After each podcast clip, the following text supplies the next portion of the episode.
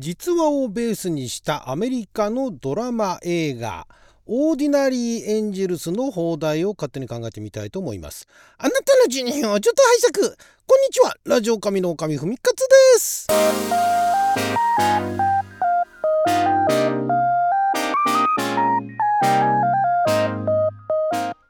今日は2023年6月23日金曜日6曜は仏滅でした。もう24日土曜日になっちゃいましたけども。毎週金曜日は日本公開前の日本で公開するかどうかわからない洋画の放題を勝手に考える。洋画の放題考えますのコーナーをお届けしておりますが今回は今年の10月の13日にアメリカで、公開予定の実話をベースにしたとされる、アメリカのヒューマンドラマ映画ですね「オーディナリー・エンジェルス」こちらの放題を考えてみたいと思いますが、ま、この作品ですね、えー、94年ですね。94年のあの北米のあの大寒波があった時に、まあ、実際にあったどこら辺までが実際にあった話なのかちょっとよく分かんないんですが、えー、まあ、このお話自体は、えーまあ、のある美容師女性美容師が主人公ででまああの何ていうんですかね、えー、その女性美容師自体はあまああのケンタッキー州のある小さな町で、えーまあ、非常にあの苦労はしている美容師さんなんですけれどもその美容師のシャロン、えー、これはあのヒラリー・スワンクさんが演じるシャロンというその人がシャロン・スティーブンスという、えー、その美容師さんが同じその小さな町に住んでいる、えー、奥さんを亡くしてしまったお父さんですね、えー、のが、まあ、2人娘がいるんですけれどもそのうちのあの小さい方のお嬢ちゃんが肝臓移植が必要だということをとあることから知ってですねその彼女の肝臓移植を、えー、助けるということをその美容師のシャロンは思いつくんですね。それもあの予告の段階では何がきっかけなのかもともとそういう性格なのかなんかちょっとそこら辺も、えー、よくわかんないんですが、まあ、その彼女、ね、その少女を助けるということでで、えー、ただその個人で助けるっていうんじゃなくてその周りをいろいろ巻き込んで、えー、いろいろその何て言うんですかその新聞に載せたりだとかあとテレビで話題にしたりだとかいうことになってで、えー、助けていくと。なんだけど、まあ、その年はすごい大寒波があって、えー、いざ移植しに行くぞと。移動する時も非常にあの大変な思いをすると。果たしてその少女は無事に肝臓移植ができるのだろうかみたいなね。いう、えー、お話なんだそうですけれども。これあのまあ、有名な人というのが監督はねまずね日本で公開された作品が一本もないんですね。いろんなのドキュメンタリーも含めていろんな作品を、監督したり脚本したりだとかプロデュースしたりされているジョン・ガンさんですね、えー、フルネームだとジョナサン、えー、マイケル・ガンさんなんですが、まあ、インディペンデント系のあの映画の監督をやられてる方なんだそうですけれどもその方のまあ、最新作、まあ、今もあのももその後1本、監督作品が控えてはいるんですが、まあ、その2023年に、公開すると。2023年に2本公開するんですね。ジーザス・レボリューションというのとこのオーディナリー・エンジェルスというものを、まあ、監督あジーザス・レボリューションの場合は脚本だけですね参加してるのはね、えー、でまあそういうあの作品なんですけども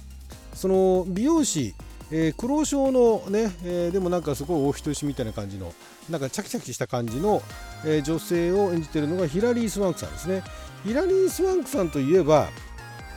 どうでしょう？どこら辺が有名でしょう？結構日本でも公開されている作品にたくさん出てはいるんですが私がね見たことがあるのがねえー、どれだろうな。あの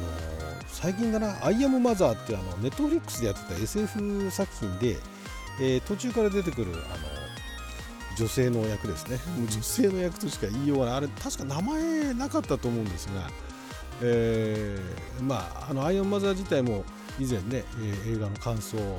なんかであのトークでアップしましたけれども、そこのあのメインからもう本当後半の方で途中で出てくるその女性ですね、えー、の役で、まあ、私は記憶があるんですがあとは何だろうな。あとね実は、ね、彼女が出演したことがある映画だとかドラマだとかって一本も見てないんですよね。えー、でもなんかねヒラリー・スマークさんってね有名っちゃ有名だしなんか私も名前は知ってたんですね。ブラックダリアも見てないんだよな。ミリオンダラーベイビーとかもあザ・コアだ。ザ・コアっていうこのあの地球の中心に向かっていくっていう、えー、ちょっとあのとんでも系のまあ一応真面目なんですがその SF 映画の中でレベッカ・チャイルズ少佐というね役をやったりだとか。そんなところかな私が見たことあるのは。あギフトギフトっていうのもあれもそうか。あのえっ、ー、とあのあの監督ですよ。えー、あ侍海監督のギフトか。じゃあこれは見てないかな。見たかな。ちょっとあんま記憶ないですね。まあでもいろいろあのいろんな作品に出演されていらっしゃいます、えー、古くはバフィバフィー・ザ・ヴァンパイア・キラーとかでもね、出演されていた方ではあるんですがそんな彼女がその、えー、肝臓移植を受けるその少女を、をえー、周りを巻き込んで助ける、えー、役をやっていてなかなか予告の段階でもあの、えー、すごい魅力的なキャラクターなんだなっていう感じで。でその奥さんを亡くしてしまってその娘2人をなんとかあの育てるというかね生活させるために、え身一つで頑張ってるお父さん役をこのね、えー、アラン・リッチソンさんって言ってねアラン・リッチソンさんもいろいろ出てはいるんですけれども私がね、えー、彼の出演作で、えー、記憶に新しいのがこれはドラマですね。ドラマのジャック・リーチャー正義のアウトローっていうねこれまたあの全9話かな。あやっているそのジャック・リーチャー。もともと原作小説があるそのジャック・リーチャーシリーズのあその映像化されたものですね。それのジャック・リーチャー役で、えー、出演されておりましたけれども。そこら辺かな。それもすごい印象的ではあったんですけどね、えー、まあなんか結構ねちょっとあのマッチョなイケメンっていうような感じのキャラクターが多い印象だったんですがこの作品では、まあ、マッチョな加減は出てはいるんですけれども、まあ、頑張ってるお父さんみたいなねいうところはがまあそこら辺が前面に出てるかなっていう感じですね。でこの作品自体はその実話をベースにしてるっていうのと、えー、なんかそういうあの美容師さんなんだけれどもなんかいろいろといろんな人巻き込んでいってどんどんどんどんその周りを説得していって、えー、なんとかその肝臓移植を進めていこうみたいなね。いうところがなんかあの見どころなのかなと。その予告の段階でね。見てる段階では。だから、えー、1回の美容師なんだけれどもですごい苦労してんだけれどもそんな彼女がその肝臓移植のその少女の肝臓移植を移植を成功させようと。動くところがえー、やっぱりあ見どころなのかなと。でこれがまあ映画になるぐらいですからもともとの実際にあったあ話っていうのも、まあ、多分その当時話題になったんでしょうねそのテレビだとかなんか出たりだとかっていうことで94年のことですからもう結構前になりますねもうかれこれだから30年近く前の話ではあるんですがそれを、まあ、あの今回は映画化したと。でアメリカの方で10月公開なんで評判はどうなるかわからないですけどよく見た限りではね